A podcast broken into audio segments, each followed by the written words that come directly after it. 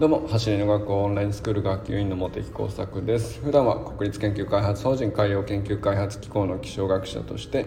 研究論文を書いたり本を書いたり学会を運営したりしている45歳のび盛りです。今日はアシスタントインストラクターレベル3を受講してきました。はいその話をしようかなと思っております。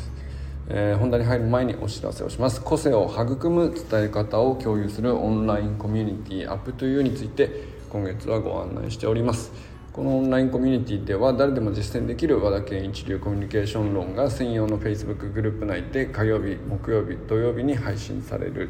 というコミュニティになっております。それが中心になりつつ和田校長と実際にね対話する機会があったり、えー、参加者同士で、え交流を持つ機会があったりというようなコミュニティになっておりますのでぜひぜひ、えー、なんか今ねあのどんどん盛り上がっていく局面なので始まってから2ヶ月もうすぐで経つかなというところなんですけどもあの本当に今いい段階なのでぜひね仲間になっていただけると嬉しいです。参加申し込みは概要欄のリンクから覗いてみてください。月額990円で参加することができます。それでは今日はですねアシスタントインストラクターレベル3を受講してきたんですよ。えー、なんとですね藤村大輔さんもちょうどこの同期 おこがましいですけど同期受講ということで、まあ、今日はね受けてた人が本当にレベル高かったです。藤村さんはもう当然なんですけど、えー、藤村さん以外も、うんと、畑先生とかね 磯貝ゆりちゃんとか改めもう一回受けてるはずなんですけどあの改めて来てくれてたんですかね。だからなんか今日オールスターみたいな感じでした。あと森弘則さんとかね。あのいつもインスタにトレーニング投稿してる人はみんな知ってると思いますけど一度はね皆さん、えー、アドバイスを受けたことがあるんじゃないでしょうか。森弘則さんと。えー、それ以外にもう5人ぐらいいたかな。だか全部で10人ちょっといたんじゃないですかね。えー、まあ、でもみんな非常にレベルが高くてあの、まあ、もちろん内容も素晴らしかったんですけど実はですね内容今日ね和田校長が直接っていう案内ではあったんですけど、うんと、レベル3の内容っていうのは、うんとですねまあ、球技系の選手が特にね必要とする能力ストップしてさらにもう一回加速するっていう。あの、まあ、球技っぽい動きですね、えーと、あくまでまっすぐではあるんですけどまずストップして、えー、走っていてもですねどんなに速く走る能力があってもちゃんとストップする能力がないと怖くて全速力で走れなくなっちゃうんですよ。こういう人って結構実はめちゃくちゃいて本当はあのトップスピードのレベルはもっと高いのに無意識にですねどこかで抑えてしまうっていうのが結構あるらしいんですよね。で特に野球とかサッカーとか、まあ、そういう前に突っ込むダッシュがある球技ありますよね。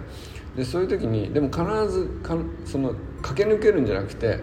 えー、ストップして何かしら別の動作を行うっていうことが伴うスポーツの場合ですねそのストップの能力がどれぐらい高いかによってそうまず走り出すスピード自体をですね無意識にコントロールしてしまうんですね。なのでストップする動作がいかに大事かっていうところで、まあ、どうやってストップするのかあるいはストップする前にどうやって減速をかけていくのかとかっていうね、まあ、そこから入るんですけども、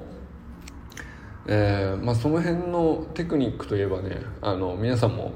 思い浮かぶ人いると思うんですよ。あの誰かっていうと宇佐美修馬さんですね。実は宇佐美修馬さんが和田校長がもともと用意していたレベル3の、まあ、その辺のアジリティテクニックですかね。やっぱりその辺で、まあ、骨はできていたんだと思うんですけどそこをさらにね宇佐美修馬さんと江見亮介先生で、えー、2人でねさらにブラッシュアップをかけてかなりリニューアルバージョンアップしたうん充実した内容になったところでね受講できたんで非常に、えー、まああの良、ー、かったですね。うんとまあたまたまね一緒に受講した方々のレベルも高かったので、えーと、やっぱりそういう人に引っ張ってもらうっていうのは、まあ、僕は今日ねあの相変わらず最年長でしたけどやっぱりそういう中でうんとそこに一生懸命ついていくっていう動きで、えー、かなりねやっぱり引っ張り上げてもらえる部分があるんでそれも含めてなんですけどやっぱ非常にいい内容だったしあの今日僕自身もくたくたですけどくたくたです。あのもう声に力が入らないみたいな感じで、えー、めちゃくちゃ疲れましたけど。でまあ、その後ね今書道負荷トレーニングジム行ってちょっとケアして、えー、その終わってこれからサウナ行こうかなっていうところで撮ってるんですけど、まあ、とにかく非常に充実した満足いける内容でしたね。あのー、まあ、ちょっとねオンラインスクールのメニューには必ずしも入ってこない、えー、52週間全部コンプリートしてもうんとこの辺のストップして減速してとかそれから切り横方向に切り返すとかその辺のテクニックっていうのは、えっと、オンラインスクールの場合はねあくまでまっすぐにどうやって速く走るかっていうところに集約されてるんで必ずしも、うんと、含まれないテクニックも結構あったんですよね。でこれについては、まあ、僕なりにねあのまだ1日で習得するっていうのはちょっと無理なので今後、うん、自分で動画撮りながらあのインスタなんかにアップしながらうん、自分の習得していくプロセスもね共有していきたいなと思っております。あの多分オンラインスクールの皆さんもうんと休憩コースでやってらっしゃる方結構多いと思うのであの非常にこのレベアシスタントインストラクターレベル3の内容はうんそうだな、まあ、急にね真似しても真似できないというかやってもあまりその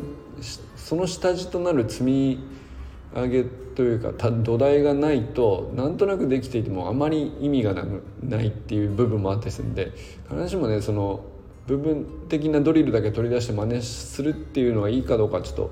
分かりませんけどうんとまあ役には立つうんじゃないかなと思ったりしました。あの結構ねやっぱり今日藤村さんもおられ来てたんですけどやっぱり質問でよく出てたのは子供たちにどうやって伝えるかっていう時に藤村さんできるわけですよ。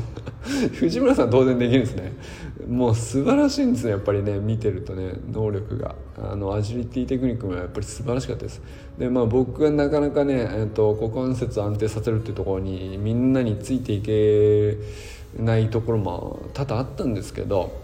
やっぱりそういう部分に関して子どもたちにはどう伝えますかっていうところを本当に一生懸命質問しておられて